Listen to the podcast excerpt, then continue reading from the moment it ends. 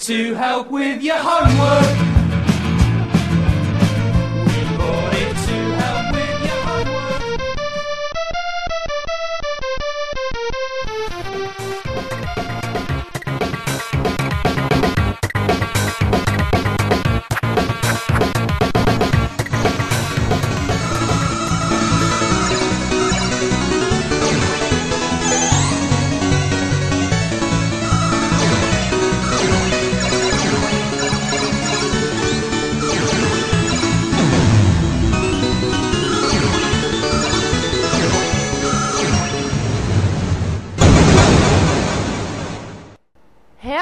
Retrocomputaria, porque velho é o seu PC.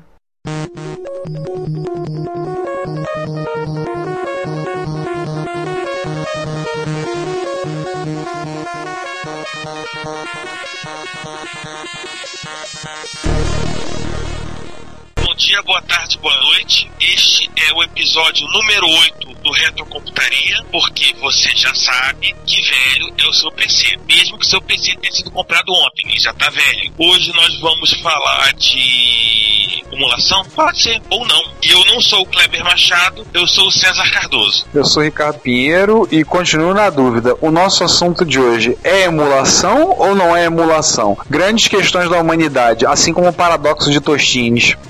Eu sou o Sander Souza, tô desse lado aqui, e eu continuo achando que não é emulação. Mas tudo bem, um- uma discussão que a gente vai ter no meio do capítulo. Vamos ver no que, que ela dá. E eu sou João Cláudio Fidelis e estou aqui justamente para criar polêmicas.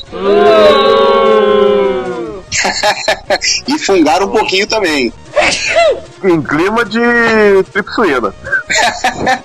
Fica tranquilo que foi declarado esses dias que não é mais uma pandemia mundial, é só uma gripe sazonal. É, com certeza foi erradicada. Então, por que, que a gente começou a fazer essas perguntas sobre emulação? Porque o nosso assunto de hoje, que além de tudo é um assunto histórico, porque é o assunto que traz a primeira participação do Sander na nossa mesa de discussão, é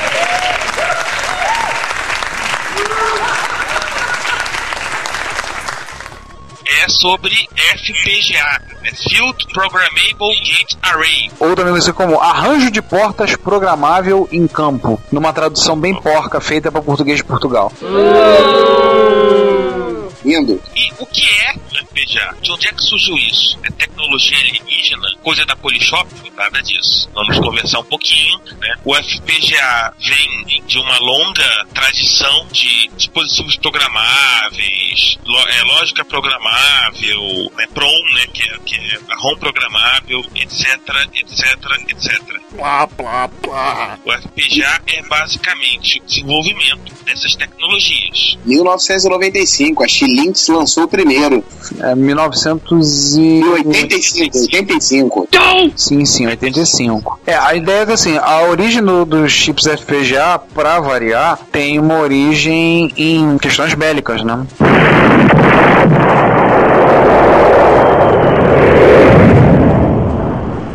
Era um projeto relacionado à Marinha dos Estados Unidos. Era uma experiência proposta por um pesquisador, pelo Steve Castleman, para um computador que podia implementar um conjunto de 600 mil portas lógicas programáveis. Vale lembrar que a porta lógica, é, aí vai um pouquinho de arquitetura de computadores. Os elementos mais básicos né, do computador, que a gente sempre fala que o processador é composto por milhões de transistores, aquela coisa toda, os arranjos desses transistores, a junção deles, eles são combinados, eles formam um conjunto, con- formam portas lógicas. E aí você tem algumas portas lógicas, se você quer um pouquinho de pesquisa sobre lógica booleana, você já conhece elas, porta AND, OR, NOT, SHOR, NAND, NOR, então são esses de porta. E o arranjo feito por essas portas lógicas, a forma como eles são arranjados, elas são colocadas de forma que você vai, vai montar circuitos. Então, com algumas portas lógicas você monta um somador, um circuito somador que pega 2 bytes e ele realiza operação, um conjunto de operações lógicas que na prática é uma soma e soma dois números em binário, um circuito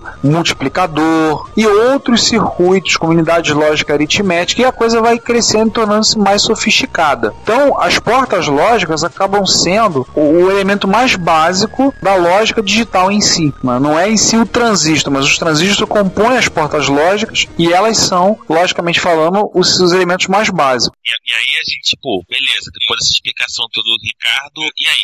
Como é que isso é transformado em, em um FPGA, em produto? Você tem, por exemplo, é dentro de um, de um FPGA, está falando de centenas de milhares de portas lógicas. E o, o FPGA ele tem a característica de ser programável em, em, em uma linguagem, depois nós vamos conversar isso um pouquinho mais à frente, em uma linguagem de programação de alto nível. E isso é interessante porque aproxima a parte de hardware da parte do software, né? É curioso isso porque então, gera uma aproximação.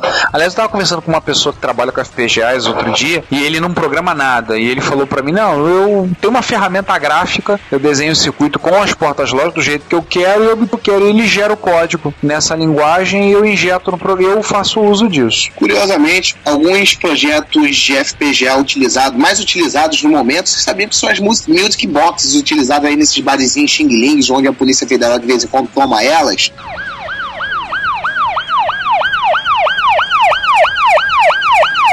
Estão embutidas alguns FPGAzinhos, né? Vocês sabem disso, né?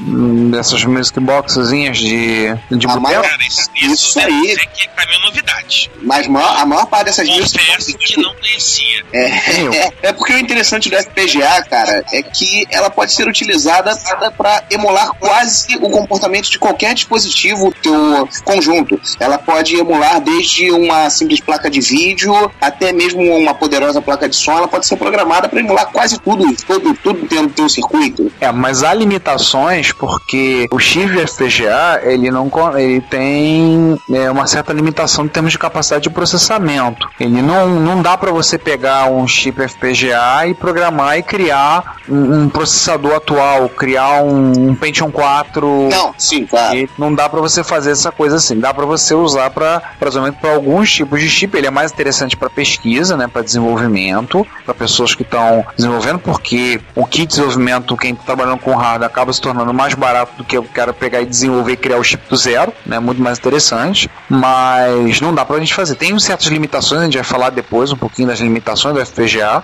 que aí são as limitações que ele tem. Acho que só complementando o assunto de história, né?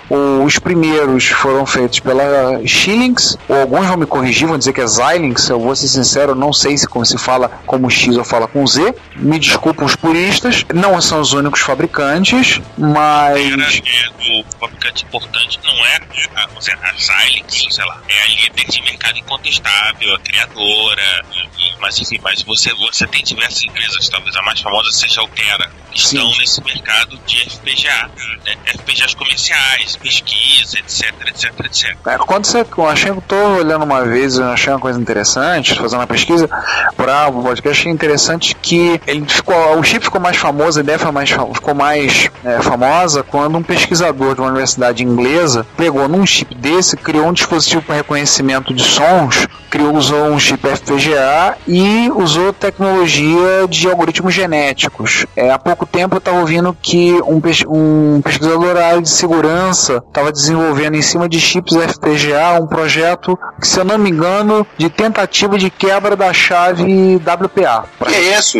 Isso, usando, usando chips FPGA, entendeu? É que ele usa uma tabela, uma Rainbow Table com padrões. O problema é que essa, essa tabela tem, eu acho que 3 terabytes de tamanho. É uma coisa assustadora. Oh god. É, eu, eu recomendo para quem tiver interesse na área de segurança da informação, vai, um parênteses, procure um podcast chamado I Shot the Sheriff, que um dos últimos episódios que eles gravaram, eles comentaram, acho que foi no 73, 72, 73, eles comentaram de novo, já tinham falado antes disso. E tinha um sujeito que estava fazendo para quebrar quebra de chaves F- é, WPA usando chips FPGA e uma tabela simplesmente de um tamanho quase incomensurável. Tem outros, outras pessoas mexendo com FPGA para outras coisas. Completando o que o Thunder disse, outra coisa que também me mostraram, uma placa de um roteador eh, recente usando FPGA. Não me lembro o modelo e nem a marca, infelizmente. Uau! Aí, é, aí tem uma questão, João, fala de um roteador. Uma das vantagens do FPGA é que justamente permite à, à empresa um tempo muito menor entre desenhar um hardware e colocar no mercado do que você colocaria, você teria talvez é, com com um chip, né, abre aspas, convencional, fecha aspas. Né? Assim, é, Isso é muito importante, por exemplo, em mercados de consumo de massa. Sim. Por outro lado, também ganhou muita importância em mercado de telecom, em que muitas vezes você tem hardwares extremamente específicos, ou então você tem, você pode configurar o seu FPGA para atender a necessidade específica daquele produto. Por exemplo, um roteador, certamente ele, ele não precisa de uma série de coisas que, por exemplo, sei lá, um servidor de arquivo vai precisar. Exato. Aí você usa FPGA, você reprograma fa- atender o seu trabalho. Mas o Ricardo já tinha falado alguma coisa, vamos falar um pouquinho de- internamente, um pouquinho mais, né, assim, aqui eu chamei de anatomia do FPGA. Né? Ricardo já falou da questão da porta lógica, o Sander tinha comentado alguma coisa no nosso, né, no nosso pré-podcast, também Sim. gostaria que ele, que ele comentasse de novo, que eu acho que é, é bem interessante pra gente iniciar essa discussão. Sim, sim, sim, sim. Interessante que eu tava falando no nosso pré-podcast é que a, a implementação de circuitos lógicos, cara, com FPGA é uma coisa extremamente simples e relativamente grande. Você pode fazer circuitos lógicos é, imensos com uma, uma série de pequenas programações no FPGA, inclusive tem uma linguagem dedicada a isso que, se eu não me engano, é o FHDL, é o FHL e HDL, alguma coisa assim. Verilog. Eu vi o. HDL e Verilog. A gente vai falar delas daqui a pouco. Isso, isso, isso. E, cara, é, o FPGA é de uma implementação extremamente simples, porque a- as células de armazenamento dele não são voláteis. Então ele tem, é, desde ele tem uma pequena RAM interna na qual você pode fazer toda a programação e para refazer, cara, um pulso você apaga tudo e pode começar do zero. E daí você cria circuitos complexos com coisas bem simples. Os dedicados e FPGAs. Eles são mais lentos, não são tão eficientes em termos de energia, ou seja, gastam mais energia elétrica e geralmente eles acabam tendo, digamos, menos funcionalidade, alcançando menos funcionalidade que esses chips. Por quê? Porque eles têm um foco mais genérico, eles não são dedicados para resolver para alguma situação. Embora existam projetos que eu estava olhando de criação de chips híbridos, então, por exemplo, tem de alguns fabricantes que eu vi que da Actel, por exemplo, eles misturaram FPGAs com um núcleo de um processador ARM, um Cortex M3, ou um da Xilinx com a lógica FPGA, ele une um ou mais processadores da família PowerPC. Inclusive a própria Xilinx aqui, ela comercializa placas FPGA com circuitos auxiliares. Você consegue comprar placas, circuitos FPGA, inclusive com processadores ARMS embutido para auxiliar ah, alguma coisa do FPGA. Tem algumas até que servem para comunicação wi- wireless, já tem todo o circuito para fazer pequenos roteadores e etc. Ah, Sander, tem uma coisa que ficou comigo caminho, que tá na minha cabeça agora, que você falou de reprogramar com impulsos. Essa é uma grande vantagem do FPGA. O FPGA você pode reprogramar ele em campo, digamos assim. Você não precisa, eu vou tirar, eu preciso reconfigurar o meu chip convencional. Tem que tirar o chip convencional e colocar outro. O, o FPGA eu posso reprogramar, ou reconfigurar praticamente on the fly. O pessoal que está fazendo teste, o pessoal que está fazendo interação de desenvolvimento para chegar no produto final, ou então pro robista, atenção para dica que eu tô dando, depois não digo que eu não sei. Ai, caramba! Pro robista que, que quer testar se a, a implementação do computador que, que ele quer reconfigurar está ok ou não, é uma coisa que não tem preço. É um momento Mastercard. Não tem preço. fica a dica, né? Inclusive pela simplicidade do circuito, ele é basicamente composto, composto por três simples, que é a parte da- de configuração dos blocos lógicos, a parte que de entrada e saída dos blocos e uma, uma partezinha que são é, chaves de interconexões. Eles são, na verdade, eles estão, são três pequenos pedaços que dali é que parte todas todas as aplicações. A partir da, da, da junção disso, né? Os circuitos montados, né? os, os blocos lógicos de configuração, a parte de entrada e saída e a, as chaves de interconexão que interligam elas. Isso aí, isso aí. E agora a minha pergunta é: como é que você programa esses três caras? Você usa as chamadas Hardware Definition Languages linguagens de definição de hardware. Sim, É essa isso mesmo. Você define o seu hardware em software, com linguagem de programação, toda a lógica da linguagem de programação, né, com regras gramaticais, regras de sintaxe, regras semânticas, tudo aquilo de uma linguagem de programação você usa para definir o seu hardware. E é por isso que eu digo que não é emulação. É uma que essa É, isso é uma questão filosófica que a gente vai tentar resolver e tentar chegar a alguma coisa, um consenso no final do episódio. Ou não. Ou não, né? Ou não. Vou parar e ia dar mais a discussão, né? Existem duas grandes linguagens. Uma chama-se VHDL, VHZIC Hardware Description Language, onde VHZ, VHZIC é Very, Very High Speed Integrated Circuits, e uma chamada Verilog. Aliás, Verilog quer dizer Verifying Logic. As duas são linguagens diferentes. O, o, VH, o VHDL foi criado partir de, de uma necessidade do Departamento de Defesa dos, dos Estados Unidos para documentar o comportamento das chamadas ASICs, que é uma coisa que a gente não comentou aqui, Application Specific Integrated Circuits, que é um chip muito, muito, muito específico para uma necessidade qualquer, né, que os, os fornecedores entregam. É óbvio que o, o pessoal de sim- simulação de lógica adorou a ideia, né, o pessoal que trabalha tal, outras coisas, beleza, vamos transformar isso num- numa linguagem e a partir foi construindo todas as, as regrinhas.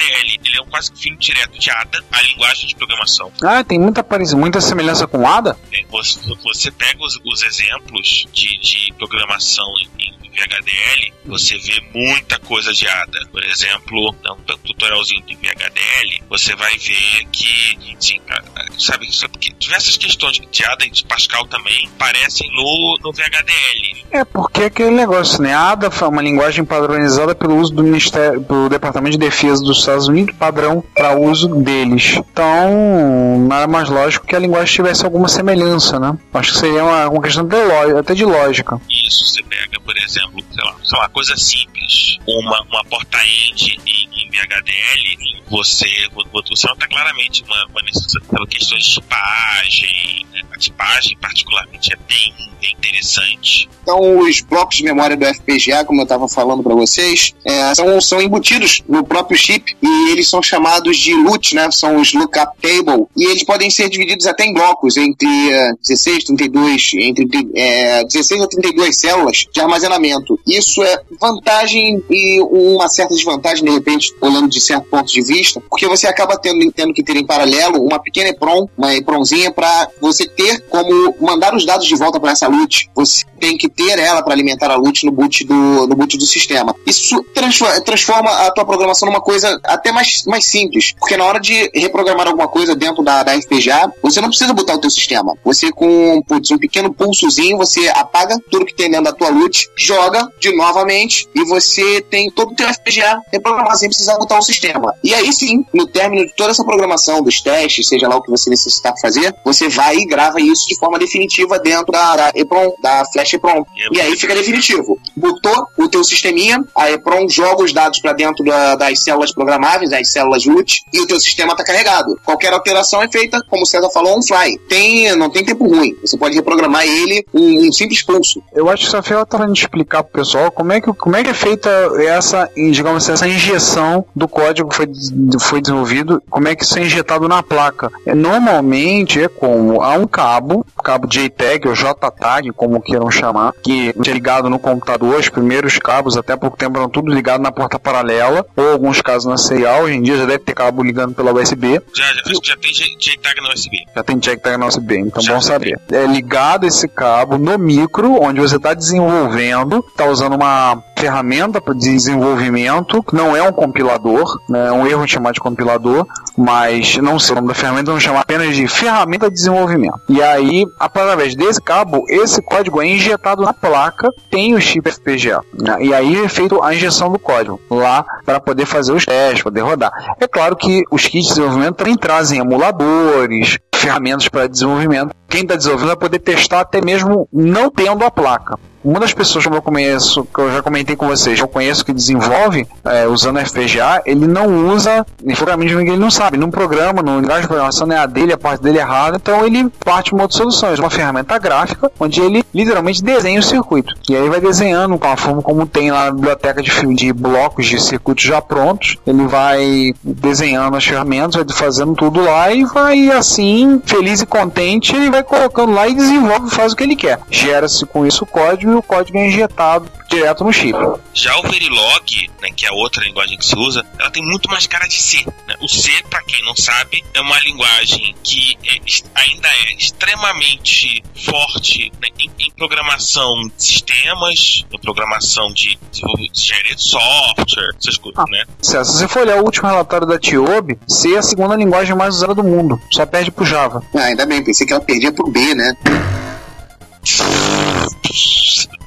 né? Nossa. Ótimo E- essa. né? E, é- e aí, ao contrário do VHL, que tem uma tradição mais voltada pro ADA, o Verilog tem um jeitão muito mais de C, inclusive com operadores lógicos, aquelas coisas que pra quem não tá acostumado a ler um programa em C, acha que tá xingando a mãe. E o B tem uma particularidade interessante, né? Que é o paralelismo. Ela difere um pouquinho das outras linguagens pela maneira como é que ela é executada, né? Ela não segue um- aquele padrãozão linear das, das linguagens. Ela tem aquelas separaçõezinhas hierárquicas de módulos que aí sim elas contêm as conexões, os registradores e assim por diante. Os processos não são sequenciais. Aliás, eles podem até ser sequenciais, mas tudo pode trabalhar de forma paralela. E isso é o que dá o grande poder do Verilog. Isso é uma diferença importante do Verilog pro VHDL. É óbvio que traz problemas também, né? Tipo, como paralelismo você, né? Verilog não garante qual é a ordem que vai executar, você pode ter uma race condition. Sim, Mas- sim. Mas é a vida. Lembrar que uma race condition, pra quem não sabe, olha o professor aí. Hum. Temos sistemas operacionais, é uma questão de sincronização de processos, quando você tem dois processos competindo pelo mesmo. Fácil, né? Exatamente, é competindo, exatamente, competindo pela mesma. ao mesmo espaço, mas como é que é o termo certo? Competindo pelo mesmo recurso disponível. Sim, seja recurso de memória, recurso de acesso a discos, seja, seja lá o que for. Isso. O Verilog, cara, é que ah, ele, na verdade, ele não, não precisa de um, de, de um compilador, basicamente, mas ele tem até compiladores. Mas não precisa. E, e vamos fazer o seguinte: vamos parar de maltratar o ouvido dos nossos amigos engenheiros de sistemas e coisas do gênero e vamos para exemplos práticos. Até porque eles já devem querer a nossa cabeça, né? É, Não, eles já eles já estão montando expedições para cortar nossas cabeças. Pra mim isso tá claro. a gente já tá. Já, já sente, a gente já sente as orelhas ardendo nesse exato momento. Já, a minha, a, a minha. Acabei de ser avisado pela minha esposa que a minha, a minha orelha tá pegando fogo e o fogo deve estar visível de Goiânia. Opa! que beleza! Mentiu na boca do sapo. não, não, isso aí. Enfim, É, nós devemos estar todos nós quatro na boca do sapo por conta de absurdos e besteiras que temos que ter falado, né? Alguns amigos nossos, alguns os ouvintes, talvez os mais puristas, devam estar querendo as nossas caveiras, nossas cabeças em pratos. Mas de qualquer forma, a gente é chato e fala besteira, mas a gente fala É porque, César, convenhamos, os nossos queridos micros clássicos têm um grande problema. Por eles serem clássicos, é que eles pararam de serem fabricados há anos. Então, vários chips já saíram de linha. Você foi bonzinho. An- foi bonzinho. Há anos, o meu micro de, de paixão parou de ser fabricado há duas décadas. Exato. E ainda, ainda por cima tem um problema que alguns chips são totalmente customizados. Você não vai encontrar eles em estoques antigos, em, fábrica, em umas lojas que você pode encomendar. Ah, Tipo Vale o a- meu amado 6509E. é, não, não, você tá falando de coisas tipo Poké, é, Paula e outras coisas que Atari e Commodore amavam de paixão fazer. Sim, eu São adoro. eu problemas adorava chips que eles. morreram junto com o último que desenhou.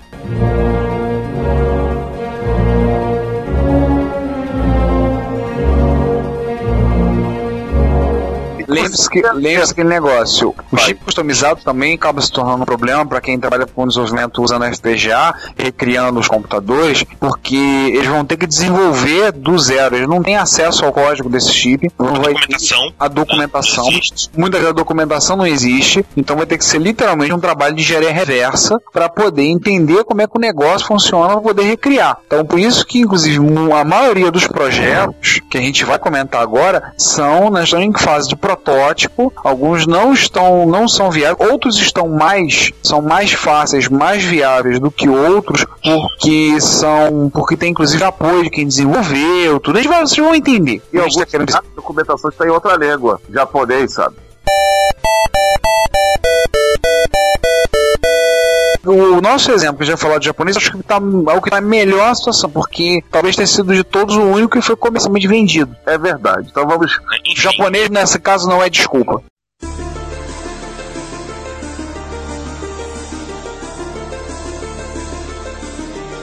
Bom dia, boa tarde, boa noite. Eu sou o César Cardoso e estou aqui para encher o saco de vocês, mas sim para abrir a sessão de notícias do Retrocontaria. O Ricardo Pinheiro, mais uma vez, está aqui dando plantão no nosso estúdio A. Pois é, né, César? Já estamos nós aqui no estúdio A gravando a essa hora da noite, mas é porque os nossos ouvintes merecem. Eles merecem e tem muita coisa legal para eles. Sim, sim. Vamos começar com um listão de update da Sunrise. Sim, acho que vou começar com as notícias de MSX, né?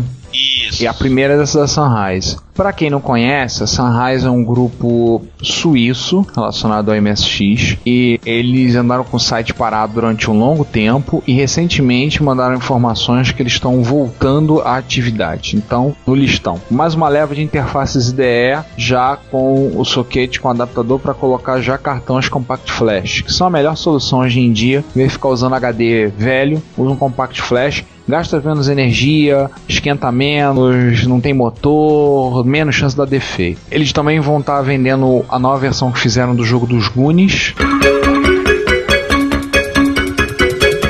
The Goonies Are Good Enough. Tem um vídeo no YouTube. É, o jogo é muito bonito, muito bem feitinho, muito legal. Vão estar testando e vão estar apresentando uma, a nova ROM da BIOS da Dayonet, que é um projeto do Konami Man, também conhecido nas bocas como Nestor Soriano ou como o homem que faz vizinho da vitória em tudo que é foto que aparece. E vai estar apresentando um encontro de usuários que vai ter em janeiro de 2011, lá na Holanda. E vamos aproveitar o gancho desse evento que vai ter na Holanda, que é em Nijmegen. What? Enfim, só vim consertar meu holandês. Acho que é Nismen assim mesmo. Que é uma feira importante porque é a única feira é, exclusivamente de MSX que é feita nos Países Baixos. Né? Porque acabou Bussum, Não. acabou é, Oz, A primeira que teve, que eu lembro, grande feira, tivemos Zandvoort Tilburg. Zandvoort acabou primeiro, depois acabou Tilburg, mas ao mesmo tempo começou a de Bussum. Bussum era no setembro, acabou, foi a de Oz, mas agora tem essa de Nijmen, que inclusive está por trás é o Manuel Brudernick, que apesar do nome de Manuel, ele não é português, ele é holandês, e é a princípio o único encontro, única feira exclusivamente de MSX nos Países Baixos, como disse o César. 22 de janeiro de 2011. A feira vai ter passo de 10 por 22, tem um palco e tem um bar.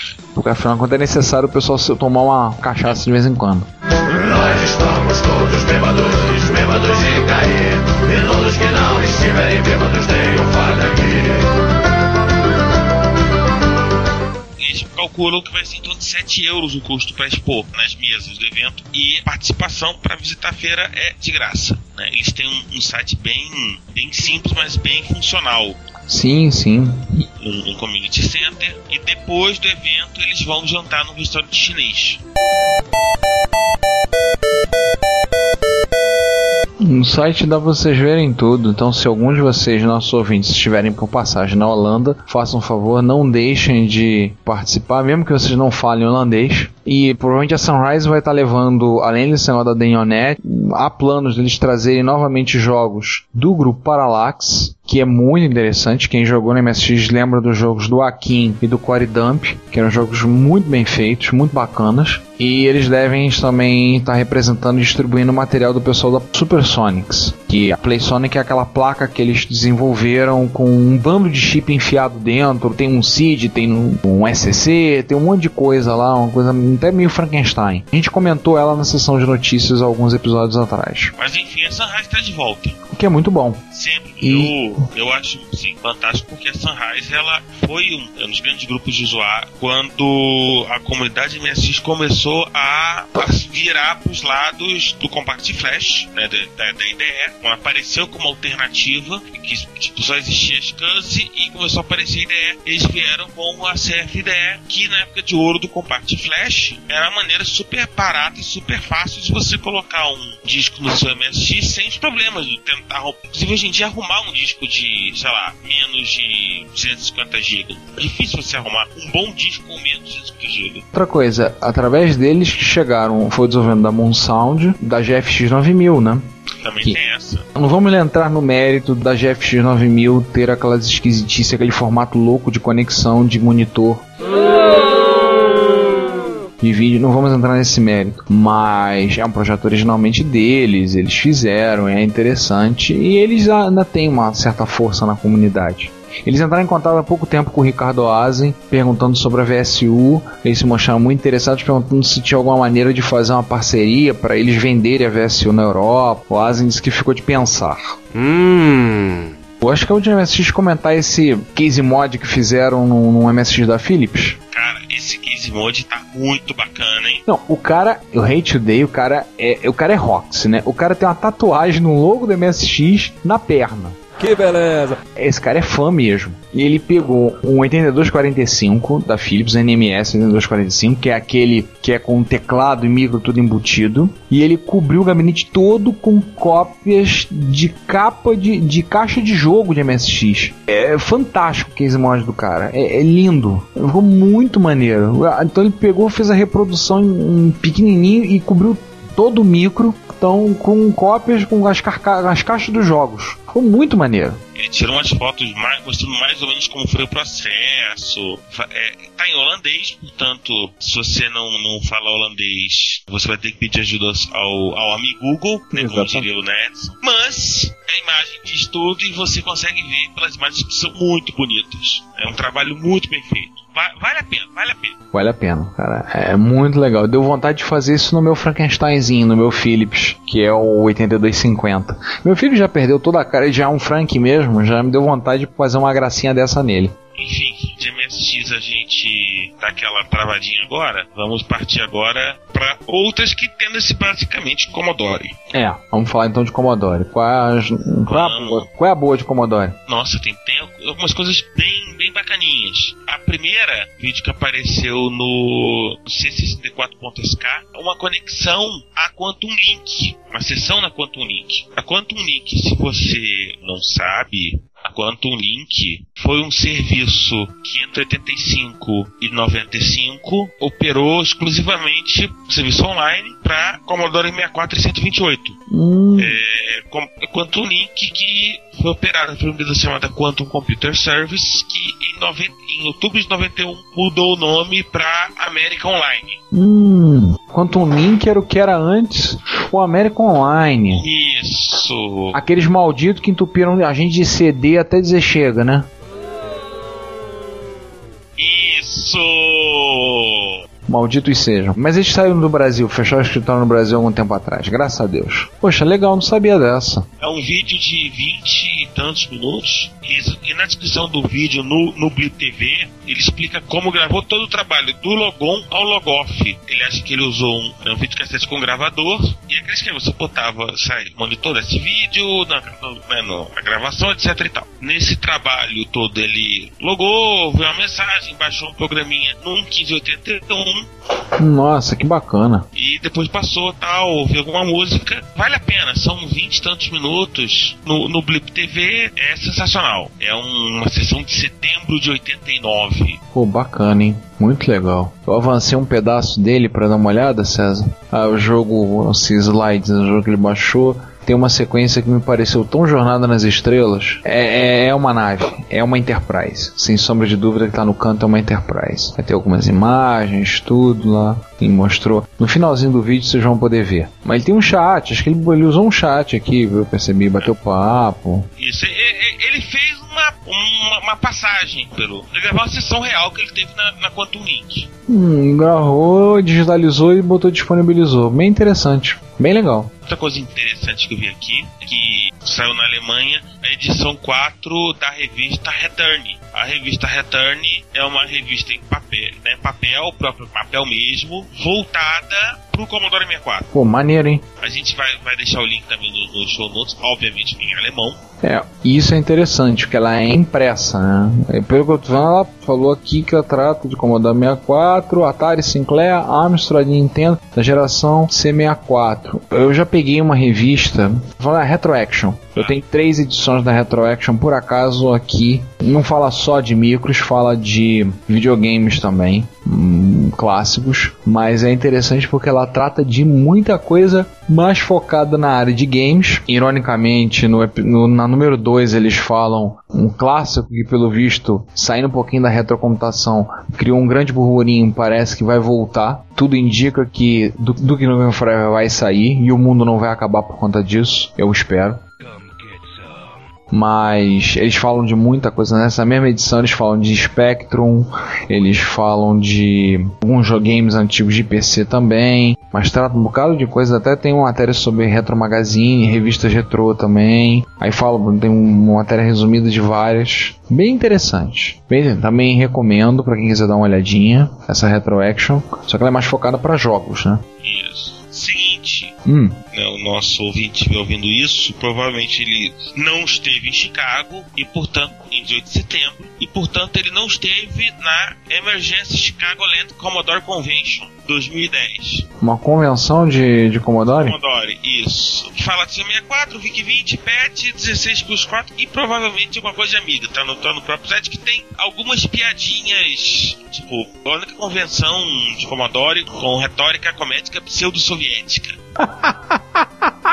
Pseudo-soviética é ótimo. pseudo-soviética. Nessa SCCC 2010, um dos que foram apresentados foi o Zoom Flop. O Zoom Flop é, é um dispositivo que permite ac- acessar flop disks de Commodore num PC via USB e o firmware, que vamos deixar o, o link nos show notes também, que faz trabalho, que chama-se Shun 1541. Com isso você consegue ter um dispositivo USB, você conecta o, o teu 1541 e lê o 1541 Ou seja, onde, onde precisa fazer. ele se passa como se fosse um 1541, só que na verdade você está acessando um diretório no PC através da porta USB. Se eu entendi bem, é isso. Pô, é, depois dessa eu tenho que dizer, João, por que, que você continua insistindo com aquele maldito 1541 daquele tamanhão? Joga aquela porcaria fora, compra um negócio desse, cara. Falar isso pra Elisa, cara. Falar com a Elisa pra poder usar o 1541 dele como vaso de planta. Uma coisa do tipo, esvaziar aquela carcaça e jogar aquilo fora. Conversar com a Elisa muito seriamente sobre isso. Tá vendo, cara? Há, há soluções. Você pode se libertar disso. O João, pra quem não sabe, tá resolvendo fazer um curso de eletrônica recentemente. Eu tenho a suspeita que ele fez só pra poder aprender a consertar o 1541. Virou uma obsessão de vida pra ele. Mas fazer o que, né? Tem gente que gosta de contos de fada, tem gente que gosta de enforcamentos em praça pública. Tem gente que gosta dos dois. Pois é. Bom, é bacana isso, hein, cara? Muito legal isso assim. E é interessante esse encontro também da, da- dessa esse encontro de Commodore. Tem espaço para Amiga, mas a Amiga talvez tenha sido mais recentemente mais famoso, mas há um espaço para Commodore 64 e outros plataformas. Os caras falam de mexe com pet, fala, maneiro, isso é interessante pra caramba. E tem um quadro e, e palestras, eu tava vendo as palestras de algumas pessoas que eu não conheço, mas alguns, algumas pessoas importantes, pelo que eu percebo na comunidade do Commodore 64, gente que do projeto C64 Preservation Project que estão colecionando, juntando as ISOs todas, que é o próprio pessoal do, do Shun 1541, gente que trabalhou na Commodore, pessoal do documentário Viva Amiga. Aliás, já que a gente tá falando de Commodore, né? Vamos falar de um negócio que eu tô aqui absolutamente parado olhando pra ele há um bom tempo e, enfim, que é o Visual 6502. O Visual 6502 é um simulador de 6502, o processador em JavaScript. Caramba! Você tem que ter um browser com suporte a HTML5, né? Ah, ah, os mais novos já ele, tem. ele, portanto, só vai rodar em browsers mais novos com memória suficiente. Eles recomendam pelo menos 2 GB. Eles testaram em Chrome, Firefox, Safari e Opera. Precisa de 2 GB de RAM? É, tá falando JavaScript e HTML5, coisa pauleira. É, então eu não vou poder ver, porque eu só tenho. Eu só, não, eu tenho 2 GB certinho. infelizmente, o Internet Explorer ainda não é suficiente, não é capaz de rodar os gráficos. Eu não sei de qual versão que ele tá falando, mas não é uma máquina qualquer. É verdade. Caramba. Cara, muito, muito, muito louco isso. que você en- entra com o, o teu programa e roda. Né? Em Assembler, claro, você está tratando né, ao nível de processador e você tem que. Você vai lá, entra com seus mnemônicos E, e você pode pegar e simular. Hum, interessante que a simulação é feita em JavaScript, né? E vai e roda no, no browser. Então você pode experimentar e fazer lá e simular como se fosse um, um simulador. Cara, muito doido. Isso me lembra o cara que tá um projeto que estavam fazendo um emulador de MSX em Java. Que era até um rapaz do Brasil que tava fazendo. Acho que é, era Ar, Arnon o nome dele, Arnon, não tenho certeza. Mas eu não sei como é que tá, acho que tá parado. Há um tempo atrás ele tava desenvolvendo. Parece um pouco disso. Pô, bem legal isso, hein? E na notícia do, Bo- do Boing Boing, que praticamente anuncia o, o projeto, eles comentam que conseguem rodar programas clássicos de 6502, incluindo jogos de Atari. Nossa. Jogar, fizeram ele carregar, fizeram ele puxar os jogos de Atari e executar. Isso. Caramba, muito maneiro. Porque fala aqui que no verão de 2009, verão do Hemisfério Norte, né? Trabalhando em um 6502, né? Eles abriram o silício, fotografaram né, a, a- a superfície em alta resolução e fotografaram o substrato. Pegando essas duas fotografias, criaram polígonos em vetor de cada um dos componentes físicos do chip. São 20 mil quando se fala do 6502. Para padrões atuais é uma micharia. A padrão não é nada. Esses componentes formam circuitos é, de algumas maneiras bem simples, dependendo de como eles contactam um ao outro. Portanto, fazendo essa interseção dos polígonos, eles, eles conseguiram criar modelo digital e, a e uma simulação ao nível de transistor do chip. Ah, modelo é extremamente cor, consegue rodar para Atari, etc tal, é, renderizando nossos polígonos com cores correspondentes ao estado lógico alto ou baixo, eles conseguem mostrar, visualizar exatamente como o chip opera, como ler os dados e instruções na memória, como os registradores e os buzzes internos operam e como simplesmente mudando o estado de um pin, não, que eles chamam de clock, para on ou off muda todo o chip para fazer o trabalho dele. Cara, isso é interessantíssimo para mostrar isso para quem trabalha com arquitetura. Para uma disciplina, já lecionei uma disciplina chamada Arquitetura de Computadores na faculdade, que é extremamente árida para você lidar, porque você está passando muita teoria de processador, de estrutura interna e falando para os alunos e. Aí o aluno fica naquela cara, né? É difícil você conseguir prender a atenção de qualquer um que seja ao você tratar dos níveis e falar disso tudo, de lates, flip-flops outras coisas mais. Cara, demonstrar isso é, muda completamente. Eu vou até indicar pro, pros professores que eu conheço que estão com arquitetura. Estão lecionando eh, disciplinas semelhantes para poder mostrar isso em sala, porque é interessante pro, pro aluno ver como a coisa funciona. É o tipo de coisa que tá, você tem um computador, tá querendo um bom motivo para usar o poder daquele seu computador novo, 4 GB de memória, Aquele processador etc de tal. processador de 15 núcleos, né? Isso, né? Vale a pena, vale a pena você ver como funciona o 6502. Vamos aproveitar depois dessa escapada do 6502 e estamos a um mês e pouquinho atrasados, mas enfim, Contique 2.4. Quando a gente citou o Contig no episódio 0, se eu me lembro bem. Isso. Para quem não sabe, o Contic é toda uma solução feita inicialmente para Commodore 64, mas que tem versões para outras plataformas. Basicamente, acesso à internet. Então, por exemplo, essa 2.4 traz, por exemplo, um cliente DHCP, um servidor web, um browser, e alguns comandos, servidor de para envio de e-mail SMTP, um cliente IRC, um cliente de Twitter e um wget. Então é uma solução que a princípio para Commodore 64 mas foi portada para outras plataformas e sai. Foi portada para a Commodore 128 foi portada para Apple IIe. Você vai no site download do, do Contic, você consegue é, envi- é, é, gerar uma versão customizada. Sim, sim, eu vi. Você vai e coloca o que que você quer, para qual plataforma que você quer, qual é a interface. para Apple IIe, para sua é, placa de rede, para o seu slot. Você vem para 64 diretamente para tua placa. Você vai com o endereço IP, subnet, etc e tal.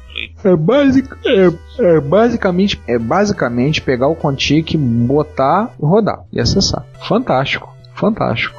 E o site, justamente o blog que a gente pegou, ver essa notícia, é um blog que fala sobre no, C- no Commodore 64 suporta o suporte I.O. né, rápido da IDE 64. Exatamente. É uma plaquinha bem bacaninha tal, né, de IDE pra, pra, Commodore. 99 euros, inclusive, essa plaquinha custa. Falando nisso, um, um que, eu, que eu vi recentemente, uma coisa que eu vi agora, que eu acho que vale a pena a gente comentar rapidamente, é um documentário que estão fazendo sobre o Amiga, o Viva Amiga, The Story of a Beautiful Machine. Então dá uma olhadinha no site. Estão fazendo um documentário sobre o Amiga e o impacto dele no mercado, na cultura pop e mostrar principalmente dos usuários, o lado principalmente dos usuários e a intenção deles mostrarem é, a intenção deles também mostrarem é, conversa com o pessoal das comunidades de Amiga, conversa com desenvolvedores que têm trabalhado até hoje, está em pré-produção, né, já estão começando a, a filmagem, então em breve vai estar disponível isso aí, eles querem mostrar é, o espírito que era o Amiga, e não só o Amiga, mas todos os micros da época. A ideia é que computadores podiam ser divertidos, interessantes, criativos, que a gente pudesse se divertir. A gente na época já olhava mais a informática com um olhar mais de não tão sisudo do trabalho, mas com um olhar mais que a gente vai usar o computador também para se divertir. Está em produção e espero que tenha algumas coisas no futuro, temos novidades sobre esse documentário que eu acho que vai ser uma coisa bem legal. Vai tá prometendo o eles têm um trabalho o documentarista tá fazendo um trabalho bem bacana inclusive no blog que não atualiza desde julho mas Sinceramente é, é, pelo bom motivo da produção, que é um negócio que demora, mas eles, inclusive no status do, do Facebook, ele comenta que a SSC foi um grande sucesso para eles. Então, certamente ele deve ter ido para coletar alguma informação, uma gravação, etc e tal. Vamos fechar com duas da nossa velha conhecida Commodore USA. Ai, ai. Commodore USA. Quais são as, as duas últimas butinadas dele, as duas pataquadas dele novas? Tem dois anúncios. Um anúncio de agora que aparentemente a Commodore USA se acertou com a dona do licenciamento da marca Commodore. Que bom, né? Que bom. Eles anunciaram Commodore PC64, né, que é um Atom com 4 GB de memória, disco SATA de 1 TB, saída HDMI, drive óptico, num chassi réplica do Commodore 64 original. Ai, cara, que louco. Vai ficar engraçado, né? Um, um PC com todas essa, com características realmente de bem completas, uma arquitetura atual, 4 GB DDR3 e outras coisas mais num Commodore 64, uma carcaça Commodore 64. É. O problema vai ser, o problema que eles vão ter vai ser o teclado, né? Por exemplo, o é, teclado é, se for o teclado do Commodore 64, vai ser desafiador, né? Vai ser, tipo, você vai no site deles na Commodore USA, eles estão prometendo pro final, final desse ano ainda. É, né? Será que vai? Cara, muito bizarro. E não satisfeitos. E não satisfeitos, alguns dias depois, o que que eles anunciam? É que vão lançar, agora aparentemente eles também arrumaram o direito ao nome Amiga, e eles vão lançar, ou prometem pelo menos, lançar diversas máquinas com suporte a aros. Ooh, that's gotta que é uma, podemos dizer assim, que é a, a versão de código aberto do, do Amiga OS. O Amiga OS 3.1, porque o Amiga OS 4 está sendo desenvolvido, né? Isso, o Amiga OS 3.1. O pessoal do, do Amiga One X1000, que a gente comentou alguns episódios atrás, quer vir com o Amiga OS 4. Mas vai, vai ser PC, né? Vai, vai ser um, um, provavelmente um Intel com aros. É, vai ser. Vai ser estranho. Vai ser vai. diferente, né? Então você vai no, no site deles eles não colocam em nenhuma data de lançamento. Aí fica aquela grande questão no ar. Eles vão lançar ou não vão? Bom. Passa pra próxima pergunta, já sei. Eu, é, meio que ninguém sabe, né? Mas eu acho que. Até acho que eles vão lançar. Tipo, aparentemente agora que eles conseguiram acertar a, to, toda a parte de licenciamento. Todas as pendências deles, né? Todas as pendências, eu acho que assim, acabou qualquer desculpa que eles tinham para não lançar. É.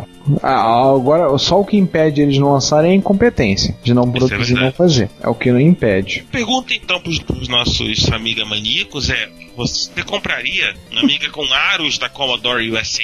Bom, eu queria ter um pra testar, pra dizer a verdade. É, eu gostaria de ver um rolando na minha mão, gostaria de mexer para ver. Deve ser, muito, deve ser muito diferente. Não sei se vai ser ruim ou vai ser bom, mas vai ser diferente. E com, e com a, na aposta do Aros, né? Isso que é interessante, uma aposta no Aros, né? Que eu confesso, por mais que eu esteja na comunidade, esteja metido nesse rolo aí de retrocomputação, eu não tenho muito conhecimento. Não, eu ouvi falar do Aros muito por alto. É uma, uma aposta quase que no escuro. Mas certamente, vocês estão falando, os Aharos eles têm alguma confiança. Olha, para quem tiver curiosidade, o site do Aros está hospedado no SourceForge. O símbolo, inclusive, e eu lembro dessa gatinha que tá no símbolo. Era uma tirinha sobre a amiga, era uma personagem que tinha, não lembro o nome dela. O quinto elemento vai saber me lembrar. Nossa, é, é, o quinto elemento vai reclamar que a gente não lembra o nome dela. Colecionava robôs da série Transformers também, na tirinha. Isso, também. Ele vai saber qual é, a gente vai esperar ele fazer a errata, um dia a gente comenta com vocês. Mas se vocês forem olhar no SourceForge, tá lá e tem uma versão do site em português de Portugal. Uma parte. É, você botar português de Portugal, você vai ver um pedacinho em português e difícil em inglês para poder ler. Mas muita coisa deles está lá. Tem how to, tem FAQ, tem um bocado de coisa. É interessante que eles falam, né? A primeira pergunta da FAQ deles é: Posso fazer uma pergunta? estado legal e outras questões mais. Assim, é, parece-me que a coisa é séria, eles não estão de brincadeira, o que eu acho ótimo. Parece que vai para algum lugar. Se procurar muito, a gente é capaz de achar algum screenshot no site. Tem, tem. Os episódios mais novos são de maio de 2009 e depois que eles fizeram todo o trabalho de estabilização e depois fizeram um trabalho de experiência do usuário. Tem um jeitão indiscutivelmente amiga. É, verdade. Tô olhando agora, vendo um, umas imagens, realmente. Lembra muito a cara do amigo. É indiscutível. Você bate o olho, é indiscutivelmente amiga. É. E se você quiser testar, tem o Icarus Desktop, que é uma antigo VMW que é um, um live CD e uma máquina virtual para você rodar no VirtualBox. A gente tem um amigo que ele descobriu que o que ele gostava do amigo era o sistema operacional. Então, e a interface gráfica. Passar isso para ele vai ficar louco. Vai dormir feliz, vai dormir sorrindo depois que ele vê isso. Eu tenho que passar isso depois para ele. Eu acho que vale a pena prestar atenção no Aros, que provavelmente vai ganhar um corpo nos próximos meses com a Commodore USA. Dizendo que apoia, né? Ela bancando, dizendo é. que é. É muito interessante. Gostei. É uma novidade que eu, em particular, gostei. E tem uma última que não é exatamente de computação, tá, acaba envolvendo até muito mais arcade, mas de qualquer maneira vamos colocar. Você já, já assistiu 26 minutos do Quantum Link, não sei o que lá, fica 7 minutos e assiste esse vídeo chamado 8 bits, que é muito legal.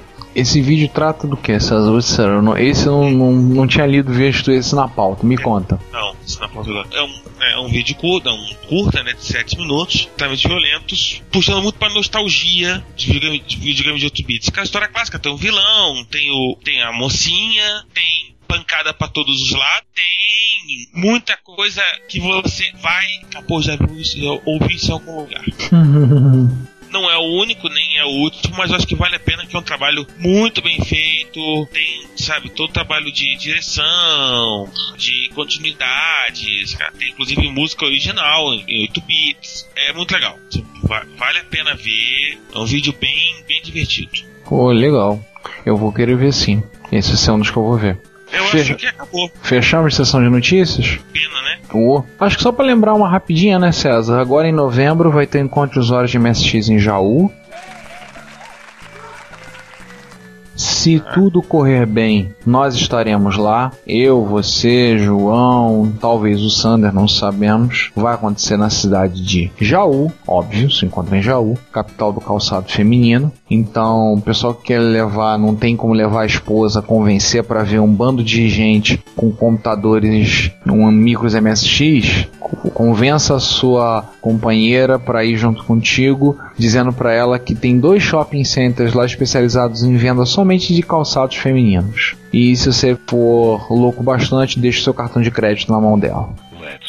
Um dos shoppings tem 84 lojas só de sapato feminino, só para vocês terem uma noção. Um deles. E para os homens também podem visitar, obviamente, o estádio Zezinho Magalhães, o estádio do glorioso 15 de Jaú.